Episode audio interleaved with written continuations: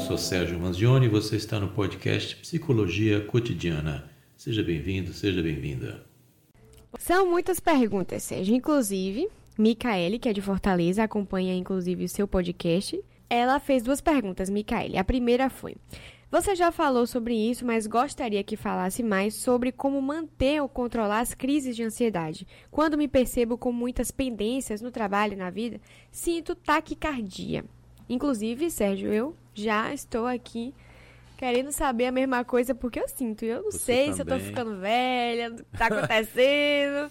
Ah, mas é. do nada meu coração tudo, tudo. E aí? Ansiedade não escolhe idade, para começar.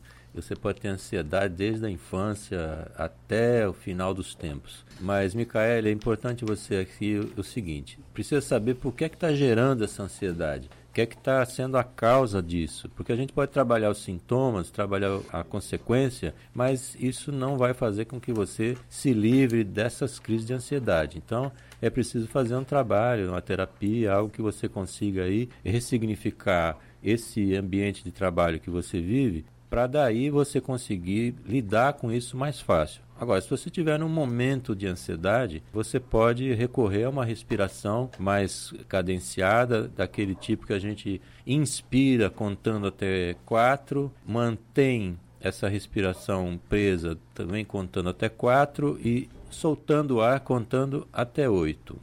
Essa é uma maneira que você pode aliviar um pouco os sintomas, mas é importante buscar as causas, viu, Micaele? Ela tem mais dúvidas. A Micaele quer saber o seguinte: por que as pessoas têm perdido cada vez mais o hábito de dialogar? Estão sempre passando por cima da conversa da pessoa para trazer a conversa para si mesmo. Sequer acabam de ouvir e já dizem, poxa, legal, vai dar certo, e voltam o assunto novamente para si. Gostaria de saber como lidar com pessoas assim, né? Acho que são as pessoas que não sabem ouvir, né? Só falam de si, seria é isso? isso. Ó, Micaela, isso é uma situação bem chata, viu? Que ninguém gosta de passar, não. Você está falando alguma coisa que é importante para você e a outra pessoa está ali ouvindo, só esperando uma brecha, esperando você dar uma respirada para ela puxar de volta o assunto. Isso tem sido uma coisa muito mais comum do que era antes, porque as pessoas parecem hoje estão muito mais ansiosas com a velocidade que não pode mais esperar nem o outro falar. E também uma crise que a gente vê passando, não diria nem uma crise, mas também as pessoas estão muito egoístas nos tempos de hoje. Estão se voltando para si de uma forma muito pesada em relação a isso, e a partir daí é que fica mais difícil. Então, como é que você pode lidar com isso? Primeira coisa, você veja exatamente com quem é que você vai falar e como é que você vai ter essa postura, com quem você vai se abrir e definir exatamente as pessoas com quem você pode falar, as pessoas que estão dispostas a lhe ouvir. Então também é bom selecionar um pouquinho aí, viu, Micaele? Muito bem. Inclusive, a gente estava aqui na conversa em off. É, eu, inclusive, vou trazer para mim, posso estender um pouco da minha agonia, Micaele. A gente está estendendo eu- tudo pra gente eu- hoje. Eu não trago o, outro- o assunto para mim, né? E, e- e busco, mudo o foco da conversa. Eu até sigo no mesmo tema da conversa, se for o problema da pessoa, mas eu não espero o outro concluir o pensamento dele, né? Tenho pouca paciência para ouvir. Eu reconheço, às vezes me sinto mal, digo, pô, estou sendo deselegante. Nem ouvi a pessoa acabar de falar, já estou atropelando. É da ansiedade também isso, né? Pode ser também. Também pode ser ansiedade, algo que está lhe prejudicando ou lhe pressionando. Mas quem é que não está pressionado hoje em dia? É. Todo mundo tem uma pressão. E essa pressão é uma pressão interessante, porque ela sai do mundo assim imaginário e vai para o real.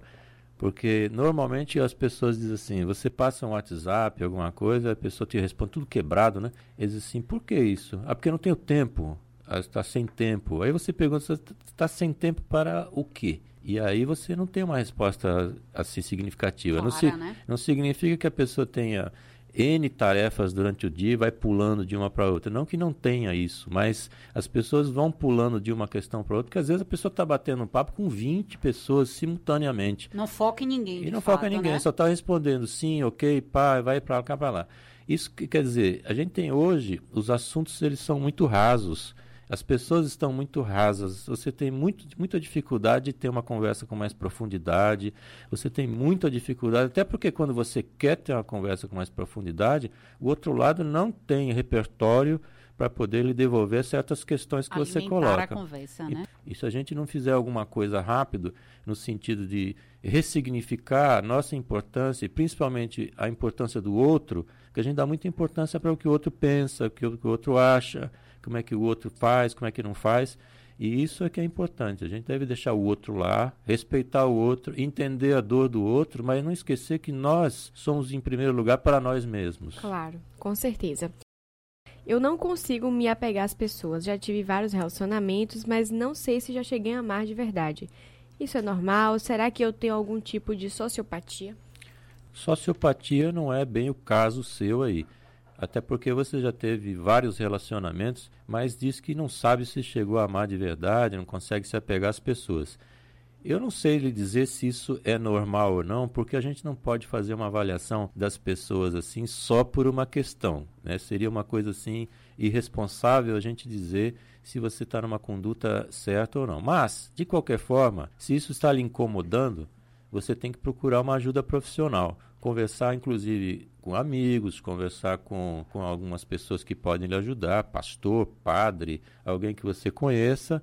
Mas se isso está de fato lhe incomodando muito e você está tendo problemas com isso, é bom você procurar uma ajuda profissional.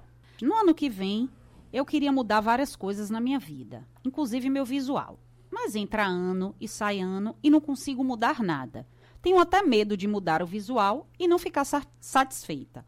Sinto que fico sempre presa ao mesmo, com medo de mudar. Queria saber como tratar isso. Deixa eu dizer uma coisa para você. Eu também queria mudar meu visual, sabe?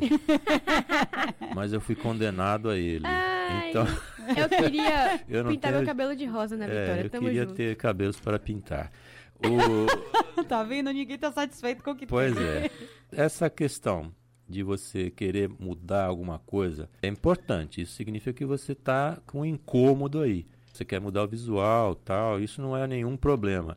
Agora você tem medo de mudar o visual e não gostar. Isso aí é que é o problema. Porque essa história de mudar o visual e não gostar pode estar muito ligada aí a você mudar o visual e os outros não gostarem, que é o que a gente estava falando um pouco antes.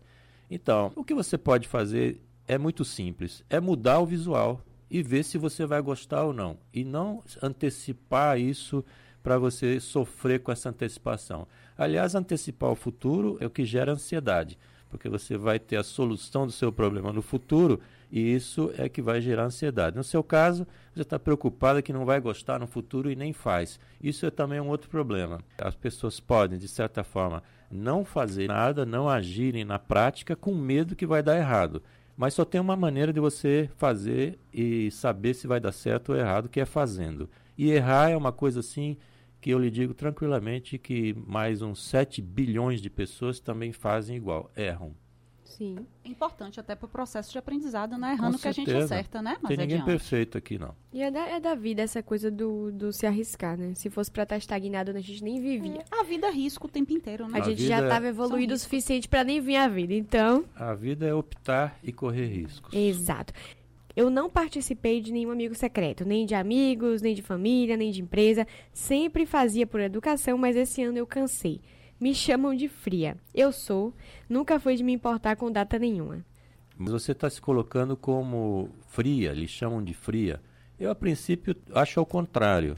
Eu acho que você é uma pessoa bastante sensível e, por ser muito sensível, está com medo de se expor diante de amigos, família e essas coisas todas. Talvez você tenha uma certa timidez de lidar com essas coisas em público, de amigo secreto. Talvez você esteja com medo da exposição aí. E isso é uma coisa que não pode acontecer, porque como a gente falou na questão anterior, é uma preocupação demais com o que o outro está pensando.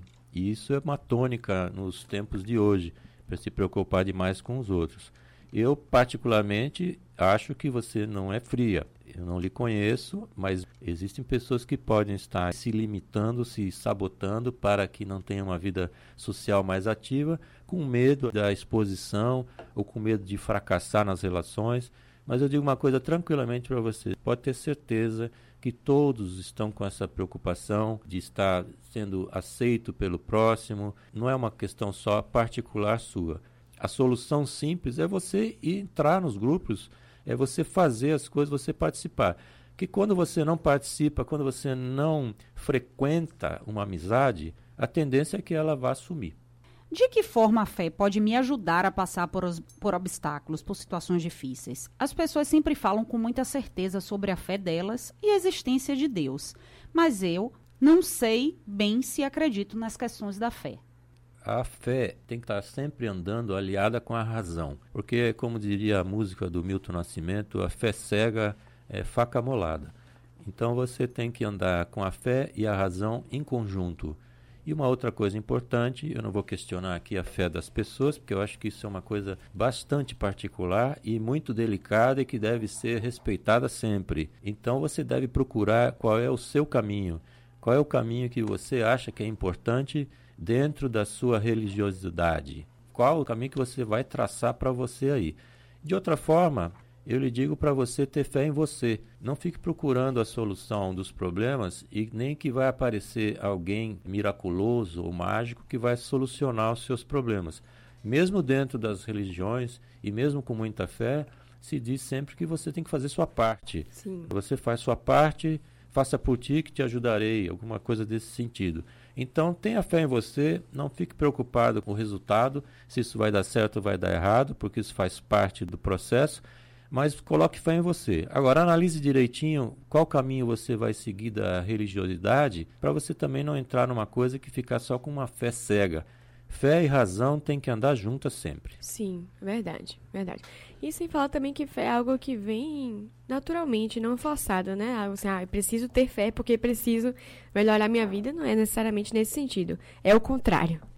Minha filha está crescendo, está começando a falar de garotos, de viagens com as amigas, e eu confesso que estou preocupada de perder minha filha para o mundo. Me dá apreensão só de pensar nela vivendo a vida sozinha. Como aprender a lidar com isso, já que não tem jeito? A resposta eu poderia simplificar no próprio comentário que você disse. Como isso não tem jeito, você vai ter que lidar com essa questão. Eu diria que você deveria comemorar o fato dela poder viver sozinha. Porque imagina você criar uma pessoa que não tenha autonomia no mundo, uma pessoa que não possa ter nenhum tipo de liberdade, que possa andar pelo mundo de forma autônoma. Além, lembrando também que se seguir o curso natural das coisas, você vai embarcar antes dela. E se você for embora a qualquer tempo, ela vai continuar sozinha, mas lembrando sempre, ela nunca vai estar sozinha, ela vai estar sozinha com a educação que você está dando para ela. E de outra forma também é o seguinte, você não vai perder ela para o mundo. O filho é criado para o mundo. E um ato de amor bastante grande é você realmente criar com que esse filho tenha autonomia e que ele possa andar pelo mundo de forma segura senão você vai criar uma criança insegura, vai ter relacionamentos inseguros e problemáticos de todos os níveis, profissionais, amorosos, etc., e vai ter sofrimento pela frente. Então, um ato de amor com a sua filha é, sim, educar, esclarecer, ter conversas de forma clara e, e, franca sobre os assuntos que existem, que envolvem essas questões que você está colocando, mas sim, pensando que você está criando essa menina para o mundo e para ser uma mulher autônoma. Sem falar que amor também é renúncia, né? É você saber que aquela pessoa não é sua. É algo que você, a pessoa é, que você ama. Eu tento me encaixar um pouquinho nesse modelo, né? Não assim da forma tão bacana como você colocou agora, mas eu tento. E eu acho que uma coisa que eu faço que é importante, aí você pode pontuar ou não, é ser amigo e tentar participar das coisas, né? Eu sei que vai chegar um momento que tem a programação que é dela, do grupinho dela. Mas tem coisas, a gente é mãe jovem, eu me considero uma mãe jovem, eu faço tudo que minha filha quer. Vou, Sim. levo pra baladinha porque tá fazendo 13 anos, acompanho, vou com as amigas pro shopping. Enquanto eu tiver, puder estar inserida, é importante, né? Porque isso dá a sensação de amizade, fortalece ah, Com certeza. Lembrando que mãe não é amiga. A mãe é mãe. É um papel que é destinado Único, né? próprio. Então, tem muitas vezes as pessoas confundem e falam assim: minha filha, sua mãe é sua melhor amiga. A sua melhor amiga é uma outra pessoa. A mãe é a mãe. É alguém, é uma figura que ultrapassa esse limite da amizade. É algo muito mais sublime, muito mais profundo. Quero mudar de profissão e estudar novas coisas, mas acho que já estou velho para isso. Já vou para a casa dos 50, imagine. Como saber se não é, se é só uma crise de meia idade ou não? Quando saber se é só um impulso? É o seguinte, velho é o mundo. A pessoa pode ser velha com 19 anos. O fato de ser velho é quando você deixa de querer aprender alguma coisa. Quando você não quer aprender mais nada, aí você está transformando em velho. Como você quer mudar de profissão, quer estudar coisas novas, isso já é um indício que você não está velho. Estar na casa dos 50, hoje em dia não quer dizer absolutamente nada. Outro dia mesmo, tem no ano passado, numa escola de nutrição, formou uma aluna que estava com 88 anos e ela estava muito feliz da vida. Então, eu recomendo a você que vá fazer, vá estudar novas coisas, porque estar nas casas dos 50 parece que você está dizendo que a vida só vai até os 51. Então, isso não tem nenhum fundamento. Vamos supor que você vá viver até os 90 anos. Quer dizer que você está renunciando os próximos 40. Então, faça alguma coisa, mude sua vida, vai procurar aquilo que lhe dá satisfação e toque em frente. Depressão tem cura ou só tem controle? A depressão tem cura, sim. Na maior parte dos casos, a pessoa entra numa depressão e sai dela através de vários mecanismos. Se for uma depressão leve, pode sair sozinha, conforme muda o contexto. Uma depressão mais moderada para grave, realmente vai precisar de uma medicação aí para sair disso. O importante nesses casos é que o tratamento ele tem que ser um tratamento duplo. O tratamento medicamentoso é aquele que vai tirar a pessoa do buraco. Ela caiu, de medicação tira ela fora do buraco. E a psicoterapia é aquela que vai ensinar ela a andar novamente pelo caminho observando onde tem buracos para não cair e aprendendo a lidar. Os buracos vão sempre existir, sempre vai ter problemas, sempre vai ter obstáculos na vida, sempre vai ter isso. A vida é assim mesmo. Se você não se acostumou ainda, seja bem-vinda. Essa é a questão. Depressão tem cura. Agora, tem alguns casos que são exceções em que a pessoa então passa a tomar uma medicação seguida, quase que sequencial, para poder controlar isso. Mas isso é a minoria. Na maior parte dos casos, tem cura qualquer coisa que estiver lhe incomodando, procure logo um tratamento urgente. Muito obrigada, Sérgio. Eu que agradeço e semana que vem nós estamos aqui no Natal para conversar. Isso, isso. É isso. A gente tem um especial de Natal semana que vem, inclusive nas nossas reprises natalinas. A gente vai até falar com mais calma sobre isso com vocês. A gente vai ter dois programas especialmente comandados por Sérgio, né? Vai ser dois programas inteiros com reprises de alguns, alguns programas que a gente fez aqui com ele e também um programa com a temática especial de Natal, falando sobre esse espírito natalino, e outro falando especificamente sobre Ano Novo, mudanças de planos, Ano Novo, Vida Nova, tudo isso na ótica da psicologia. Você acabou de ouvir mais um episódio do podcast Psicologia Cotidiana. Muito obrigado e até o próximo.